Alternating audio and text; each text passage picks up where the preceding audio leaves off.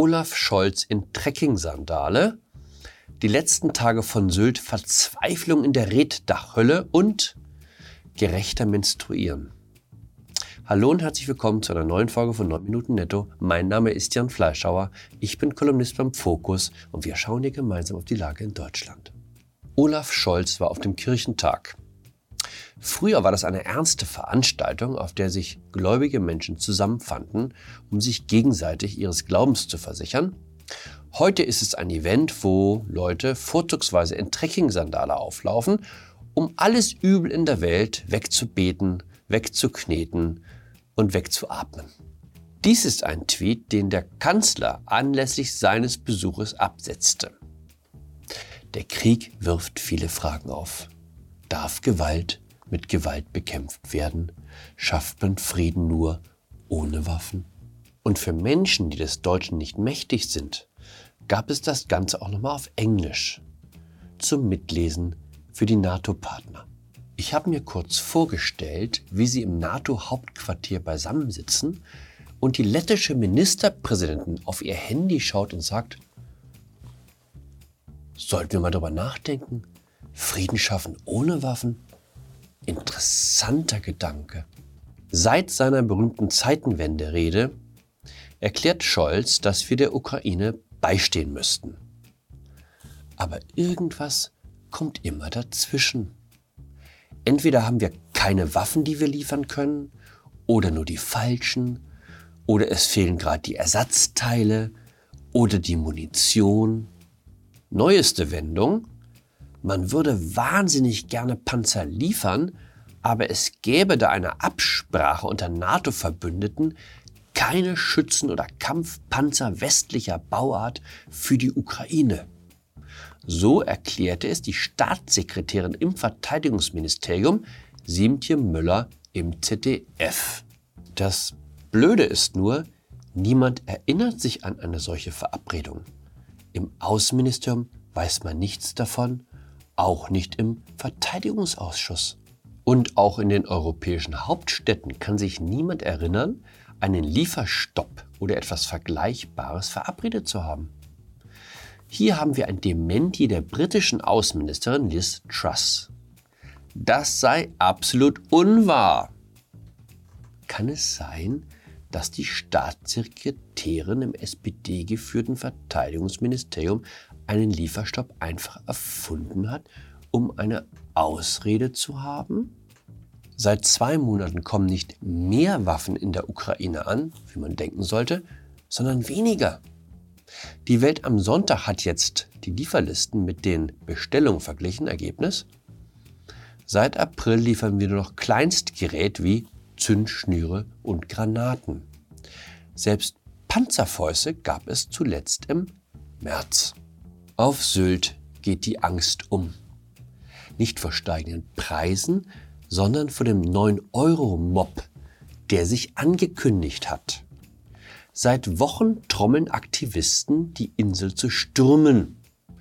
Sieben Millionen Menschen haben das Billigticket angeblich bereits in der Tasche. Ich habe nicht ganz verstanden, warum es das 9-Euro-Ticket braucht, um Sylt heimzusuchen. So schlecht verdienen sie in den linken Kreisen nun auch nicht, dass man für eine Reise an die Nordsee auf verbilligte Bahnfahrten angewiesen wäre.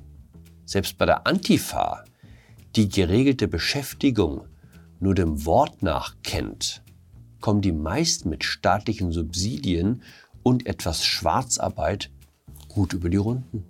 Glaubt man den Sylt-Fans, ist Sylt das Paradies auf Erden. Ich konnte die Sylt-Begeisterung nie ganz teilen. Weil die Bauvorschriften kaum Neubauten zulassen, sehen die Reddächer über den kleinen Butzenscheiben so aus, als sei jeder Halm einzeln gerupft, gezupft und gestriegelt worden. Ich glaube, wenn Sie könnten, würden Sie für Ihre Ferraris auch noch unterirdische Reddachgaragen bauen.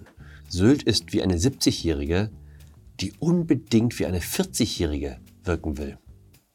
Zu viel Chirurgie, zu viel Botox, zu viel Filler. Eigentlich ein Wunder, dass die Insel bei den Russen nicht beliebter war, als die noch reisen konnten. ist vermutlich dem Umstand geschuldet, dass man im Watt nur bedingt mit einer Megayacht navigieren kann. Alle schwärmen von der Champagnerluft, die Sylt angeblich so unverwechselbar macht. Dieses zwanghafte Selbstlob drückt sich auch kulinarisch aus. An der berühmten Sansibar ist vor allem bemerkenswert, dass man monatelang im Voraus buchen muss, um einen Platz zu ergattern. Der andere Großgastronom ist der Fischhändler Gosch. Dass man es mit pappigen Aufbackbrötchen, in die man ein paar zu Tode gesottene Scampi gequetscht hat, zum Inbegriff der Küstengastronomie bringen kann, ist zweifellos bewundernswert. Sylt ist der Beweis dafür, dass Geld und guter Geschmack nicht notwendigerweise Hand in Hand gehen. Es gab eine andere Zeit, als die kulturelle High Society aus Hamburg die Insel als Sommerfrische entdeckte. Für ein paar Jahre mischte sich sogar Gunther Sachs mit seiner Entourage und das Partyvolk. Aber das ist lange her. Heute ist Sylt fest in der Hand der Zahnarztmillionärin aus Wuppertal oder Wanne-Eickel, die es für wahnsinnig fancy hält, wenn man sich eine Sauna zum Glätten der Kaschmirpullover einbauen lässt und das auch allen erzählt. Kurz, es ist der perfekte Ort für Menschen, die an Zwangsstörungen leiden. Sie fühlen sich nicht so alleine. Haben Sie dieses Bild schon gesehen? Es zeigt unsere Entwicklungshilfeministerin Svenja Schulze bei der Vorstellung einer neuen Solidaritätsaktion, diesmal zugunsten einer vergessenen Gruppe Frauen mit Menstruationsbeschwerden. Wer hätte gedacht, dass eines der normalsten Dinge der Welt mal zu den stigmatisierten Themen zählen würde? Man lernt nie aus. Die spanische Regierung hat jetzt Menstruationstage eingeführt, also freie Tage für Frauen mit Periode. Eine Kollegin im Spiegel hat das sofort als mustergültig gelobt und der Bundesregierung zur Nachahmung empfohlen. Was man im katholischen Spanien und der Redaktion des Spiegel halt für fortschrittlich hält. Wir bei Servus TV wissen es natürlich besser. Wenn überhaupt, dann müsste sich das Angebot an alle richten, die einmal im Monat ihre Tage bekommen, also Frauen und Männer.